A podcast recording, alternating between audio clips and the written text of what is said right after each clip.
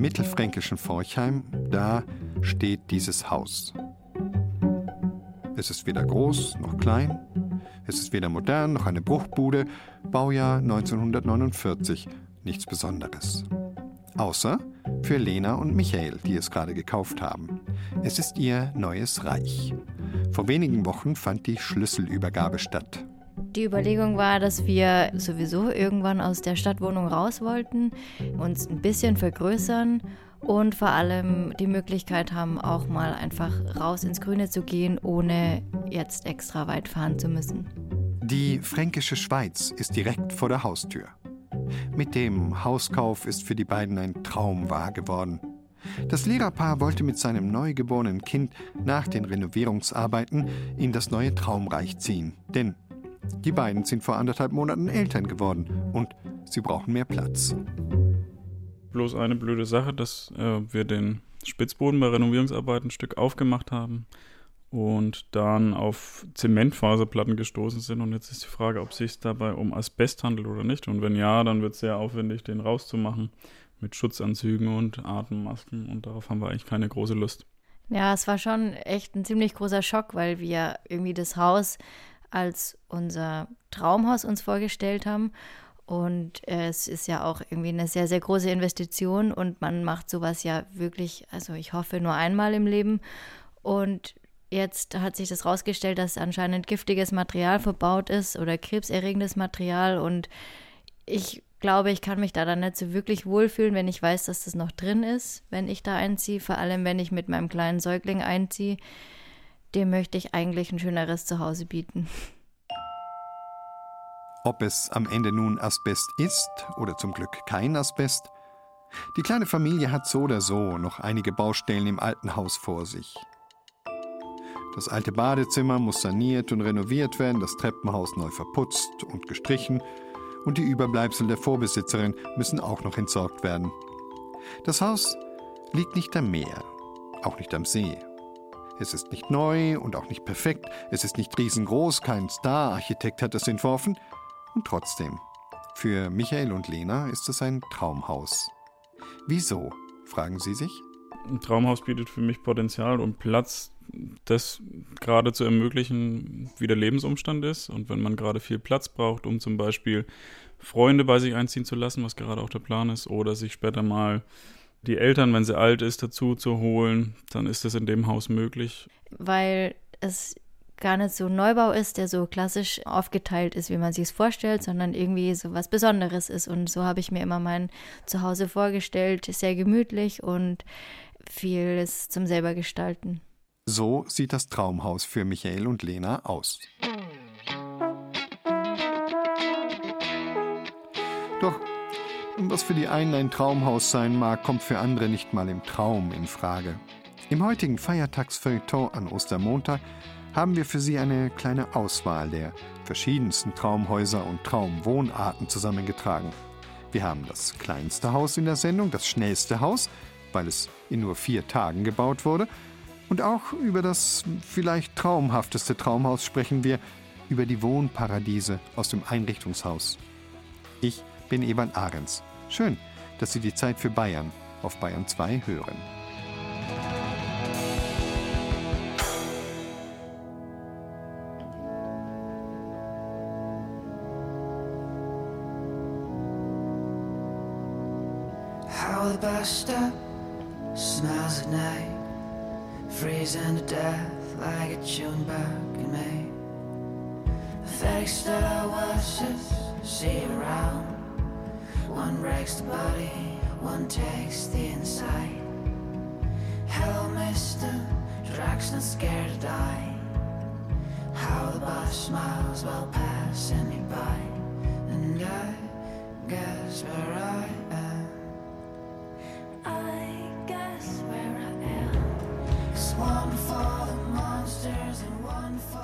Is where the heart hurts. Nick and June auf Bayern 2.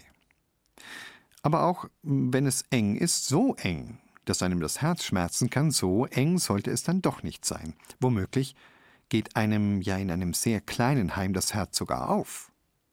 In diesem Barockhaus etwa, das mitten in Bambergs Altstadt steht. Es ist das kleinste Haus der Domstadt, also wirklich klein, und der Verein Schutzgemeinschaft Alt-Bamberg hat dieses Häusler vor kurzem geschenkt bekommen.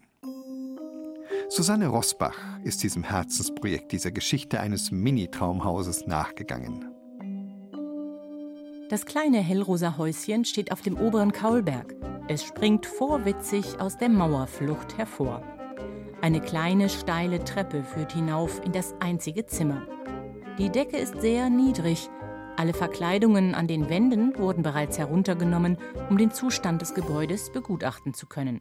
Wenn Sie sich hier umschauen, es ist auf jeden Fall viel zu tun. Also die Wände sind schwarz vor Ruß, der Putz blättert ab, es sind auch einige ziemlich arge Risse drin. Das Gebälk braucht einiges an Sanierung, muss auch teilweise leider ersetzt werden. Aber wir wollen es halt so behutsam wie möglich sanieren. Wir wollen möglichst viel erhalten von der Originalsubstanz. Und das ist unsere Herausforderung für die nächsten Jahre. Martin Lorber ist der erste Vorsitzende des Vereins Schutzgemeinschaft Alt-Bamberg. Seit 1968 sind die Mitglieder darum bemüht, das Stadtbild Alt-Bambergs zu erhalten und zu pflegen. Das geschenkte Häusler ist für den Verein eine echte Herausforderung. Wir können das nur mit Spendenhilfe auch wirklich schaffen. Also wir sind ein gemeinnütziger Verein, das ist das Schöne. Das heißt, es ist auch wirklich steuerlich abzugsfähig sozusagen.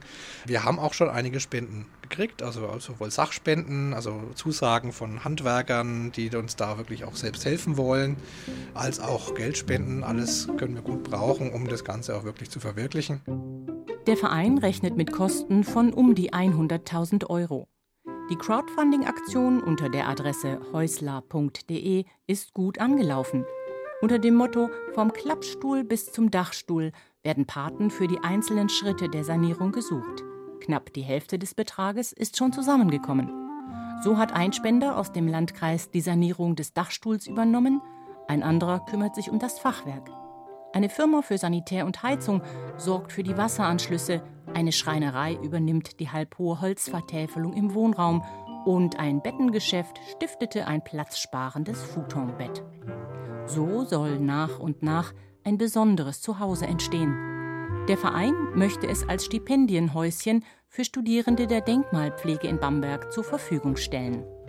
Konkret heißt es, wir wollen eine Studierende oder einen Studierenden hier der Denkmalpflege hier wohnen lassen im Haus, also quasi als Gegenzug für einen Minijob für unseren Verein. Und ich glaube, das ist für alle Beteiligten wirklich das Beste, also sowohl für die Studierenden selber, weil das natürlich ein spannender Einblick ist, auch in so einen Verein, weil die praktische Arbeit kennenzulernen, mitzukriegen, was da alles für Themen sind in so einer Stadt wie Bamberg. Aber es ist natürlich auch toll für unseren Verein, weil wir können natürlich Leute brauchen, die uns da mit neuen Ideen unterstützen, Stellungnahmen vielleicht mitschreiben, Veranstaltungen mitorganisieren. Öffentlichkeitsarbeit machen. Da gibt es viel zu tun und je nachdem, wo die Leute einfach ihre Talente ausleben können, wollen wir das gerne nutzen. Ja, und natürlich ist es das Beste fürs Häuschen. Das ist das Allerwichtigste, weil dann jemand drin wohnt, der es wirklich zu schätzen weiß und nicht kaputt macht. Verantwortlich für die Sanierung ist der Architekt Christian Schalk. Er ist zuversichtlich. Das schafft man. Das ist ganz klar. Die Häuser von der Baukonstruktion her sind die barocken Häuser grundsolide gebaut. Die Grunddimensionen aller Holzständer hier drin, von dem ganzen Holzskelett, die sind so ausreichend, haben so genügend Reserven, dass da ruhig mal der Zahn der Zeit oder halt vor allem die Vernachlässigung daran ein bisschen fräsen kann. Das geht schon. Und die halten trotzdem noch durch. Denn die Grundsubstanz ist wirklich prima. Das waren ja hier, gerade hier in der Bamberger Ecke immer eben Lehmstarken, die reingekommen sind, in die Fachwerkwände und auch in die Decken. Und dadurch sind es äh, feste, kompakte Bauteile, die auch leicht zu heizen waren. Dadurch auch die äh, geringen Deckenhöhen, die man üblicherweise hatte.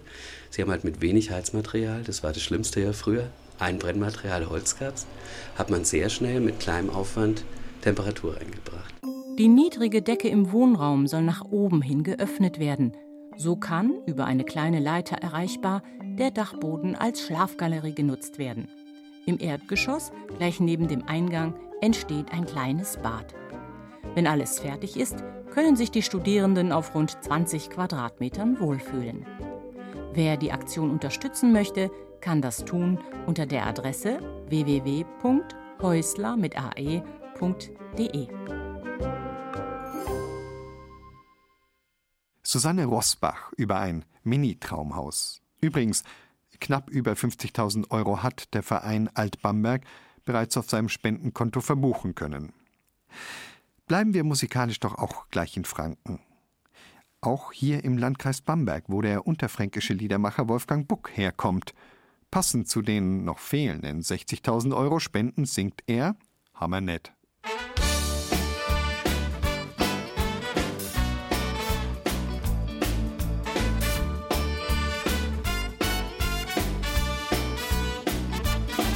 Die meiste Arbeit erledigt sich von selber, wenn's das Land noch liegen lässt. Und du magst da nix hin, wenn's die Wahr in Ruhe lässt und nix anfasst. Aber manche ruhige Stunde auf dem Sofa erkaufst du dir durch Scheinkooperation. Und wenn was hier ist, sagst du, ich kümmere mich drum und du stürst da wenig im Keller rum. Und dann sagst du, okay, pack ich's gleich, bloß wir haben kein passendes Werkzeug. Ein Name gibt's nicht, dann gibt's Name auch nicht. Ein Name gibt's nicht, dann gibt's Name auch nicht. Wolfgang Buck, der singende Pfarrer mit Hammernett. Was wir dagegen hier im Feiertagsfeuilleton der Zeit für Bayern auf Bayern 2 für Sie haben, das sind Traumhäuser aller Art. Nicht nur klassisch schöne Häuser, sondern auch einfach Häuser, in denen man ganz bestimmte Träume verfolgen kann. Wie etwa in der Nürnberger Triathlon-WG, die Tobias Föhrenbach besucht hat. So, hier muss es sein, ein recht unscheinbares Gebäude mit weißer Fassade in einem Wohngebiet im Nürnberger Stadtteil Zerzabelshof. Hier in der Nähe befindet sich auch das Clubgelände des 1. FC Nürnberg. Aber mit Fußball haben die jungen Sportlerinnen und Sportler, die ich jetzt besuche, nicht viel zu tun, sondern mit Schwimmen, Laufen, Fahrradfahren, also Triathlon.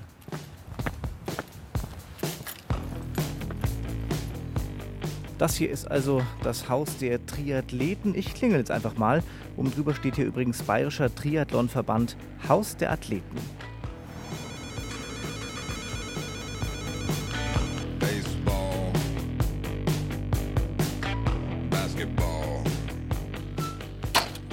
Salute. Hi zusammen. Boah, alle stehen Spalier hier schon. Hi. So, hier sind viele Schuhe. Eins, zwei, drei, vier, fünf, sind sechs Paar Laufschuhe jetzt bei dir. Aber es sind noch nicht alle. Hier blinken Schuhe. Wieso blinken da Schuhe? Das ist so ein Laufsensor, den haben wir seit ein paar Wochen. Damit kann man dann auch beim Laufen Watt messen, neben Pace und ähm, dann auch Herzfrequenz. Das ist halt einfach nochmal so eine Trainingsgröße, mit der wir dann steuern können.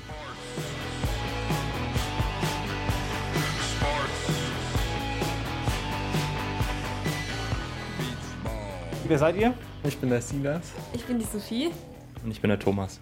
Und hier ist gleich das nächste Regal. Also wenn man reinkommt, sieht man, mit Schuhen habt ihr es echt, ne? Ja, Das heißt, ihr braucht ein bisschen Platz, oder? definitiv. Ja. Das Okay. sammelt sich schon viel an, wenn man Triathlon macht, also an Equipment und so. Wo gehen wir hin? Küche ist immer so das Zentrum in der WG oder habt ihr auch, ihr habt ein Wohnzimmer sogar? Es ist ein Esszimmer und ein Wohnzimmer zusammen quasi. Mit so einem Rundbogen dazwischen. Ja. Boah, hey, super, da habt ihr aber echt Platz. Ja, ist echt glücklich, dass wir hier wohnen dürfen, Ja. weil es richtig groß ist. Also echt recht großes Wohnzimmer. Da hinten hängt eine Dartscheibe. Die war am Anfang oft in Benutzung und jetzt irgendwie nicht mehr so häufig. Ja, also jetzt aktuell wird das Training schon von Woche zu Woche immer mehr. Und wenn wir gerade mal Entlastungsphase haben, dann ist gerade in der Zeit schon, wo wir übers Wochenende ganz gern mal heimfahren, so alle zwei, drei Wochen mal, kommt nicht mehr so häufig in Benutzung und ja. Aber allgemein machen wir schon relativ viel zusammen für eine WG. Also wir gehen uns gar nicht so viel aus dem Weg. Wir haben auch schon viele Spieleabende gehabt und auch die Dartscheibe am Anfang jetzt nicht mehr so viel, aber schon viel in Benutzung gewesen. Was bei uns auch noch der Fall ist, dass wir eigentlich jeden Abend zusammen kochen. Das heißt, wir bereiten alles vor und haben da eigentlich auch voll Spaß dabei. Also das ist jetzt nicht jeden sein eigenes Ding, sondern machen wir eigentlich immer zusammen. So, zum Thema Essen, während die anderen essen, kommen wir mal einen Kühlschranktest. Da kriegt man immer sehr viel mit, wie geordnet das abläuft. Ja? Ich muss mal kurz sagen, eine ganz hervorragend ausgestattete Küche. Ganz modern, helle Möbel. Und jetzt Ja. kommt der Kühlschranktest. Ich glaube, ihr dürft nicht so, So. schlecht abschneiden. Hallo, okay. Na, das sieht aber ganz gut aus. Wir haben eigentlich nichts aufgeteilt. Also wir haben so eine App, die heißt Splitwise und da tragen wir halt eigentlich immer alles ein. Also an Zahlungen tragen wir da ein. Das heißt, äh, ihr kauft ein und dann teilt man sich das einfach. Genau. Vielleicht noch zur Erklärung, es gibt hier einen Bundesstützpunkt des äh, Triathlon-Verbandes. Da kommen verschiedene Trainingsgruppen dann auch zusammen, ihr auch. Sag mal, wer kann mir erzählen, seit wann seid ihr wach? Wie ging es los heute Morgen? Ich bin heute um kurz vor acht aufgestanden, habe ähm, gefrühstückt und dann sind wir zusammen zum Schwimmtraining gefahren, haben dann eben unser Schwimmtraining absolviert. Das waren jetzt bei uns so vier Kilometer mit ähm, auch ein paar schnellen Sachen heute. Und dann geht es nachher nicht mehr in die Schwimmhalle, sondern macht ihr was anderes. Also ich fahre heute noch Rad und mache noch eine Stunde Athletik. So sieht der weitere Tagesplan noch aus.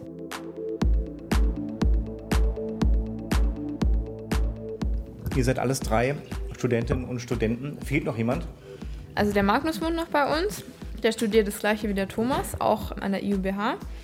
Und der ist jetzt gerade im Trainingslager mit einem Trainingspartner. Die sind nach Gran Canaria geflogen, weil da einfach die Trainingsbedingungen deutlich besser sind. Und dann haben wir demnächst noch einen kleinen Umzug, beziehungsweise wir bekommen eine neue Mitbewohnerin. Die kommt aus Österreich her und schaut sich das hier mal an. Genau, da sind wir auch gespannt drauf. Für so ein Wohnprojekt mit Trainingsplan entscheidet man sich ja nicht einfach so. Also ich kann mir vorstellen, dass ihr auch vielleicht irgendwie Zukunftspläne habt. Könnt ihr euch vorstellen, tatsächlich auch als Sportler dann später Fuß zu fassen? Oder wie ist das angelegt von jetzt aus? Ja, also ich glaube, wir haben jetzt alle erstmal so den Plan, das quasi während dem Studium jetzt so durchzuziehen, bis wir einen Bachelor haben und ab da muss man dann halt entscheiden, ob man nochmal den Schritt mehr gehen möchte. Und natürlich muss dann auch die Leistung bis dahin mitspielen. Aber ich denke, wir haben jetzt halt alle noch die Chance, hier auch mit dem Haus und so das gut zu vereinbaren. Und schauen wir mal. Sport. Sport. Sport. Kannst du mal Okay, wer hat aufgeräumt? Wer möchte mir sein Zimmer zeigen? Alle noch schnell aufgeräumt. ah, jetzt kommt alle noch aufgeräumt. Ähm, jetzt geht es hier eine Treppe hoch, erster Stock. Das heißt, ihr habt die Wohnräume oben. Genau. Ja. Also hier bleibt man auch fit. Wenn wir ganz oben wohnen schon. Nee, genau, das ist mein Zimmer. Die sind natürlich jetzt größer, als man es jetzt vielleicht von einem Wohnheim her kennt. Ja? Dementsprechend zahlt man auch ein bisschen mehr, als man es vielleicht für, für ein Zimmer im Wohnheim machen würde. Aber ihr braucht diesen Platz auch, denn ihr habt sehr viel Material, oder? Ja, schon. Also im Keller können wir uns gleich auch noch anschauen. Die Garage ist, da passen nicht mal mehr alle Räder rein. Also wir müssen die schon in den Keller noch daneben stellen. Wie ist es mit Kleidung? Ihr habt für die unterschiedlichen Sportarten verschiedene Outfits wahrscheinlich? Also bei mir ist die Hälfte vom Schrank mit Sportkleidung, die andere Hälfte mit normaler Kleidung. Da kommt schon viel zusammen. Schwing dich aufs Fahrrad, lauf mal durch die Landschaft, schwimm mal eine Runde. Auf die Plätze, fertig und los. Nun ist ja äh, Triathlon tatsächlich jetzt auch nicht immer so im Fokus der Öffentlichkeit. Ja? Bei großen Events wird natürlich mal darüber berichtet. Man kann jetzt nicht davon ausgehen, dass man später tatsächlich davon ja auch leben kann, von diesem Sport. Deswegen studiert ihr ja auch unterschiedliche Studiengänge mit zweiten oder ersten Standbein dann. Meint ihr oder habt ihr die Hoffnung, dass sich da auch in, in Zukunft was ändert, dass da einfach äh, ein bisschen mehr Fokus drauf ist, denn Sponsoren und Geldgeber und so weiter, die brauchen ja auch diese Öffentlichkeit. Wie ist eure Hoffnung da? Also es wäre brutal schön, wenn Triathlon mehr Aufmerksamkeit auch medial bekommen würde. Es verbessert sich schon deutlich. Zum Beispiel gibt es jetzt solche Events wie die Finals in Berlin. Die sind auch dieses Jahr wieder, wo es eine Live-Übertragung im Fernsehen gibt. Und das ist natürlich dann schon sehr, sehr gut für mediales Interesse. Aber trotz allem ist der Fußball natürlich deutlich höher gesehen in Deutschland und auch die Langdistanz bekommt mehr mediale Aufmerksamkeit als jetzt die Kurzdistanz. Und nach dem zweiten Frühstück steht jetzt das Fahrradtraining für die drei jungen Sportlerinnen und Sportler an. Dazu gehe ich jetzt hier in die Garage. Da ist ein Garagentor und dahinter wird schon fleißig trainiert.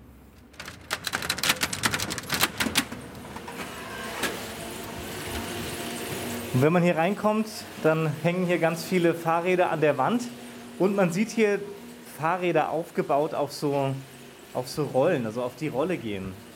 Und hier sitzen die drei bereits. Sag mal, man kann es von außen ein bisschen sehen, ne? Kann ich mir vorstellen, dass da die ein oder anderen Leute auch gerne mal runterschauen, wenn hier drei junge Leute auf dem Fahrrad trainieren. Ja, schon manchmal so eine Art Nachbarschaftsspektakel. Also wir hatten hier auch schon ein paar Fans am Kartentor. Erst letztens war ein kleiner Junge, der da uns zugewunken hat. Auch dann der Triathlon-Nachwuchs vielleicht. Okay, welches Pensum habt ihr vor euch?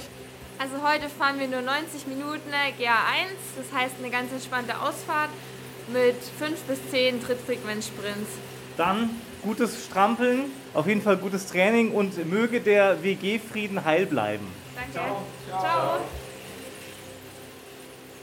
So sehr man sich ja auch abstrampelt und abmüht, für die meisten von uns bleiben echte Traumhäuser unerreichbar. Sich so stylisch und luxuriös wie im Möbelhaus einzurichten, das bleibt eben ein Traum. Außer natürlich, wenn man die Sache so innovativ angeht wie die Familie in Petra Nackes Erzählung.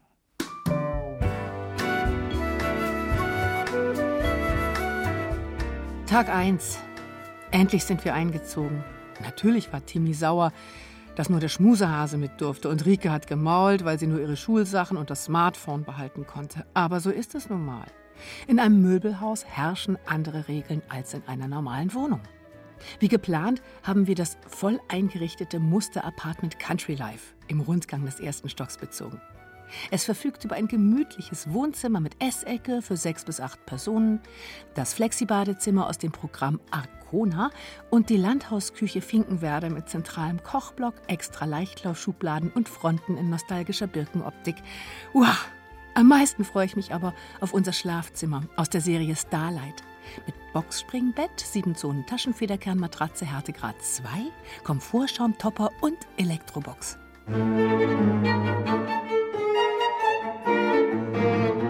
Tag 2. Was für eine Horrornacht. Paul hat schon nach einer halben Stunde fluchend die 7 Zonen Taschenfederkernmatratze Härtegrad 2 aus dem Starlight-Programm gegen die 4 Zonen Komfortschaummatratze Premium Deluxe Härtegrad 3 aus der Schlafzimmerserie Wooden Dreams getauscht und den Topper erstmal im Schwebetürenschrank Pepe nebenan im Muster-Apartment Fiesta Mexicana verstaut. Als wir endlich eingeschlafen waren, rief Rike auf dem Handy an. Auf dem Rückweg vom Kunden-WC im Erdgeschoss hatte sie sich in der kleinen Möbelabteilung verlaufen und war in Panik geraten. Beim Versuch, sie aufzuspüren, natürlich ohne Taschenlampe, ist Paul über den Couchtisch Ronda geflogen und im Schuhregal Bibo gelandet. Das war schnell wieder zusammengebaut, aber Paul hat ein blaues Knie und eine Schürfwunde an der rechten Hand. Während ich dann noch mal runter bin, um Jod und Pflaster aus der Notfalltasche im Schließfach zu holen und sich Vater und Tochter gegenseitig angemessen bedauerten, hat Timmy wahrscheinlich aus Aufregung in unser Klo gepinkelt. Obwohl ich ihm immer wieder gesagt hatte, dass es nur eine Attrappe ist. Glücklicherweise ist heute Sonntag und wir hatten genug Zeit, uns auszuruhen und alles wieder in Ordnung zu bringen. Außerdem zum ersten Mal in der Restaurantküche gekocht und unsere erste Tageslichterkundung des menschenleeren Möbelhauses unternommen. Super aufregend.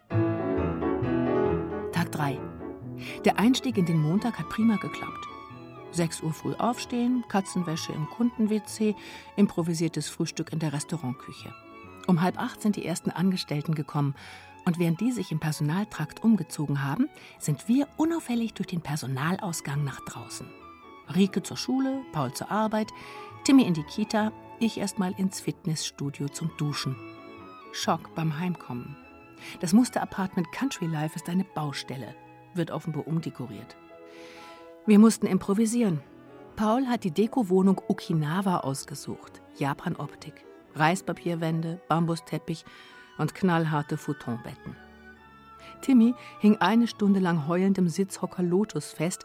Als er endlich im Bett war, fing er wieder an zu plärren, weil sein Schmusehase weg war. Wir haben alles auf den Kopf gestellt, aber der blöde Hase ist nicht wieder aufgetaucht. Ich werde morgen noch einmal schauen.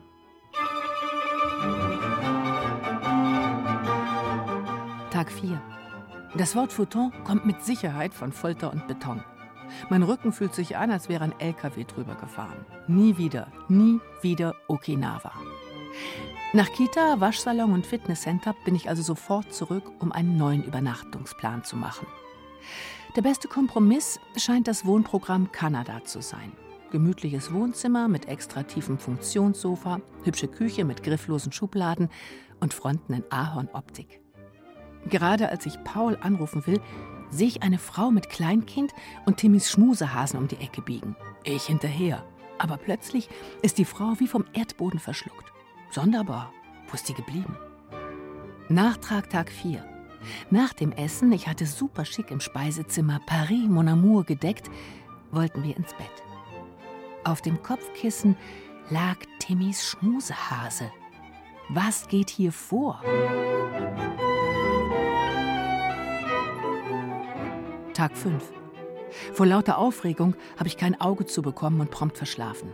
Paul hat gerade noch die Kurve gekriegt, aber ich bin im Nachthemd und mit dem dämlichen Stoffhasen in der Hand von einer Angestellten erwischt worden. Mir sind die seltsamsten Gedanken durch den Kopf geschossen.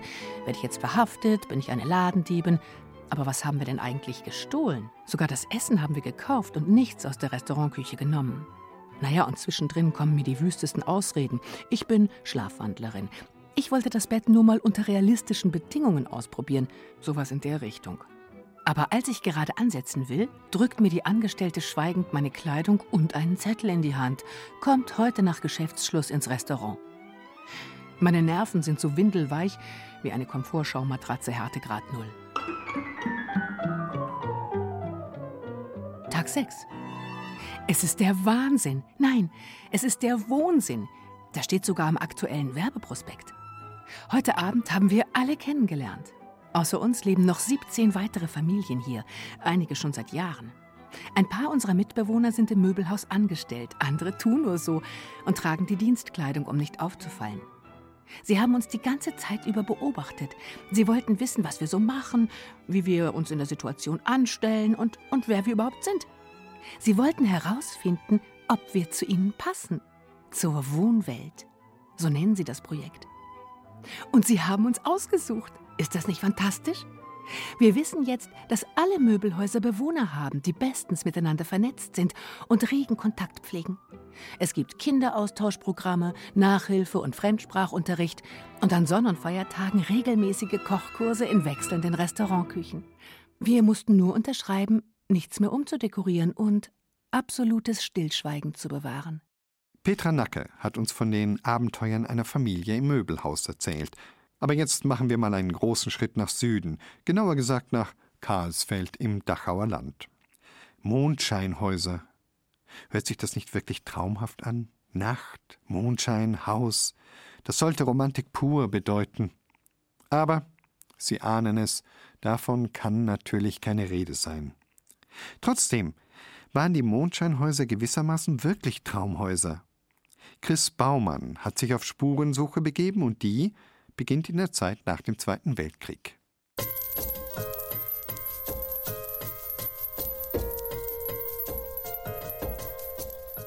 Ein Fachmann für die Nachkriegsbebauung ist Horst Pajung. Seit über zehn Jahren beschäftigt sich der 67-jährige Rentner in seiner Freizeit bei der Geschichtswerkstatt des Landkreises Dachau mit der Ortsgeschichte von Karlsfeld.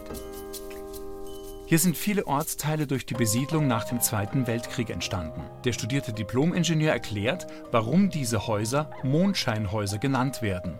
Denn man hat die Häuser in kürzester Zeit gebaut. Das Ziel war immer am Ende dieser Bauzeit, in der Regel waren es dann so verlängerte Wochenenden, vier Tage etwa, eingezogen zu sein und einen Ofen in Betrieb genommen zu haben, eine Feuerstelle. Und damit musste man natürlich auch nachts arbeiten. Und so ist halt dann dieser Begriff Mondscheinhäuser oder Mondscheinsiedlung entstanden.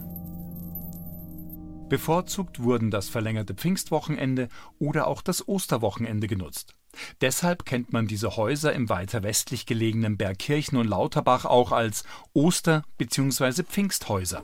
Über die Feiertage bauen, das war ein einfacher Trick, um vollendete Tatsachen zu schaffen, um sesshaft zu werden, ohne dass die Gemeinde etwas mitbekommt. Dass so viele Menschen ein neues Zuhause gesucht haben, lag daran, dass nach dem Zweiten Weltkrieg in dieser Gegend viele Menschen gelebt haben, weil während des Krieges und am Kriegsende die großen Industriebetriebe in Allach und in Feldmoching, Ludwigsfeld, sehr viele Beschäftigte hatte. Und das waren in der, während der Kriegszeit in erster Linie Zwangsarbeiter, Fremdarbeiter, KZ-Häftlinge. Und die wurden dann in so Baracken untergebracht. Und auf die Art und Weise sind große Lagerkomplexe entstanden, in unmittelbarer Umgebung der Gemeinde Karlsfeld.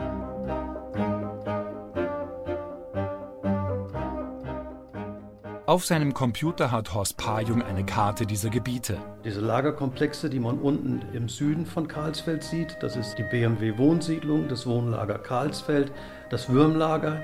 Dann gab es noch drei Lager, die wurden für Kraus Maffei angelegt, was auch ein großes Werk in Allach war. Dann gab es natürlich oben das KZ Dachau, das dann nach dem Krieg auch zu einem Wohnlager umgebaut worden ist. Und dann noch das Durchgangslager in der Rotschweige. Das im Norden von Karlsfeld liegt. Die Zwangsarbeiter haben nach der Befreiung, weil sonst keine Wohnmöglichkeiten bestanden, vorerst zum Teil weiterhin in den Lagern gelebt. Um 1950 haben in der Umgebung von Karlsfeld statt früher 1500 Menschen dann bis zu 10.000 Menschen gelebt. Die Wirtschaft lief langsam wieder an und die Bewohner wollten raus aus der spartanischen und beengenden Wohnsituation.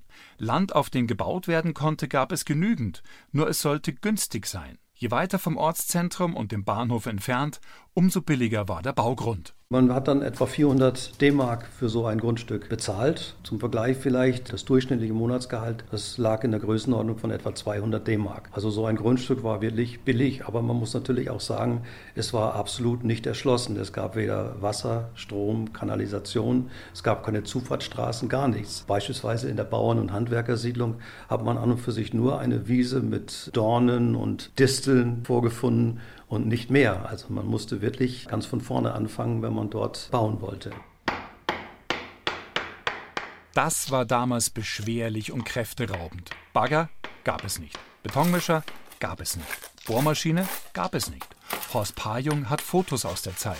Bauen war natürlich noch eine sehr mühsame Angelegenheit. In der Regel wurde die Baugruppe auch noch mit der Hand ausgehoben, um sich da irgendwelche teuren Geräte zu sparen. Es wurde der Mörtel von Hand noch angemischt. Und man sieht natürlich hier auch, dass da die gesamte Verwandtschaft mitgeholfen hat, dass die Frau die Schubkarre befüllt hat. Der Mann musste mit der hölzernen Schubkarre dann über die Baustelle fahren. Also es war schon alles eine sehr, sehr mühsame Angelegenheit.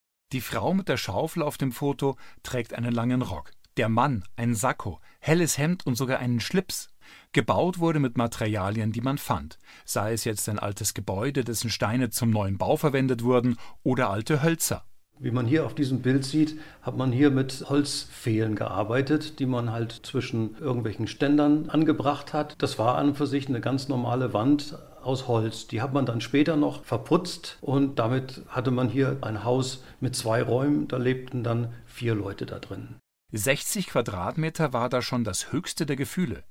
Die Grundstücke hingegen waren für heutige Verhältnisse richtig groß, mit 1000 Quadratmetern. Das war aber nicht purer Luxus, sondern man ist davon ausgegangen, dass die Siedler auf diesen Grundstücken ein wenig für die Selbstversorgung tun sollten. Also es sollte Gemüse angebaut werden. Man hat kleine Ställe gebaut für Hühner, Kaninchen, manchmal auch ein Schwein. Das war eigentlich ganz normal, das war ganz selbstverständlich, hat jeder auch gehabt. Diese Häuser sind in den 1960er Jahren überbaut oder abgerissen worden und die Grundstücke inzwischen teilweise in drei kleinere geteilt. Die einzelnen Mondscheinhäuser sind relativ schnell zu Siedlungen zusammengewachsen, erzählt Horst Pajung. Alles Schwarzbauten. Die Gemeinde hat das nicht sofort mitbekommen, denn die Siedler haben sich zuerst mit dem jeweiligen Landeigentümer, also mit, mit irgendwelchen Bauern, zusammengesetzt, haben das Geschäft getätigt, haben das Land gekauft. Und die Gemeinde hat es eigentlich erst gemerkt, als dann die Siedler sich einmal als Einwohner angemeldet haben und zum Zweiten dann eine Baugenehmigung beantragt haben. In Wahrheit war das Haus zu diesem Zeitpunkt längst gebaut. Um Genehmigung wurde erst nachträglich gebeten. Die Gemeinde musste sich dann also mit dem schon gebauten Haus befassen. Einfachste Entscheidung wäre gewesen, wo kein Bebauungsplan und kein Baurecht besteht, muss der Schwarzbau abgerissen werden. Nur dass dann die Gemeinde verpflichtet gewesen wäre, einem Obdachlosen eine Unterkunft zur Verfügung zu stellen, dafür eben auch für die Kosten aufzukommen. Nun war es so, wenn die Leute ihre Häuser schwarz gebaut haben, dann sind sie eingezogen. Sie haben also erstmal sehr schnell gebaut, meistens eben über so ein langes Wochenende, über Ostern oder über Pfingsten, haben am Abend vorher das Bauen angefangen, haben dann zumindest einen Raum schon mal fertiggestellt, haben ein Dach oben drauf getan, haben einen Ofen reingestellt, das also auch geheizt werden konnte und dann ist die Familie eingezogen. Und damit hatte man vollendete Tatsachen geschaffen. Weil die Gemeinde keine Möglichkeit hatte, die illegalen Siedler anderweitig unterzubringen, beließ sie es bei einer Geldstrafe in der Hoffnung, dass sie sich schon irgendwie regeln werde. Offiziell anerkannt hat die Gemeinde die Siedlungen dadurch aber nicht, zumindest nicht gleich. Die Legalisierung seitens der Gemeinde wurde immer davon abhängig gemacht, dass man dort tatsächlich auch eine Infrastruktur zur Verfügung hatte. Das heißt also praktisch, dass eine Wasserleitung da war, später dann auch eine Kanalisation, dass natürlich auch Strom dorthin gelegt wurde und dass eine Zufahrtsstraße gebaut worden ist. Normalerweise dauert das ein paar Jahre und war in den 1960ern abgeschlossen, bis auf die Siedlung am Burgfrieden in Karlsfeld. Die gehörte bis 1999 trotz der weit entfernten Lage zu München und kam dann erst zur Gemeinde Karlsfeld. Diese 20 Häuser am Würmkanal sind erst seit Ende 2018 legalisiert und keine Schwarzbauten mehr.